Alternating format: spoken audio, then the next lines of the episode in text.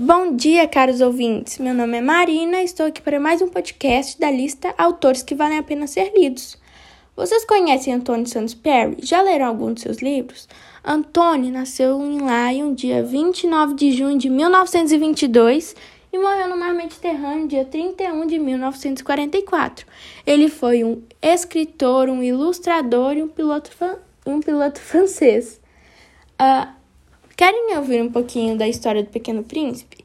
Bom, a drama gira em torno das experiências do Pequeno Príncipe, um jovem que sai de seu planeta e segue viajando em busca de novos mundos e de inúmeras descobertas. E aí, pessoal, gostaram da obra de Antônio Santos Perry? Ficaram com vontade de ler, né? Então, o que faz aí parado?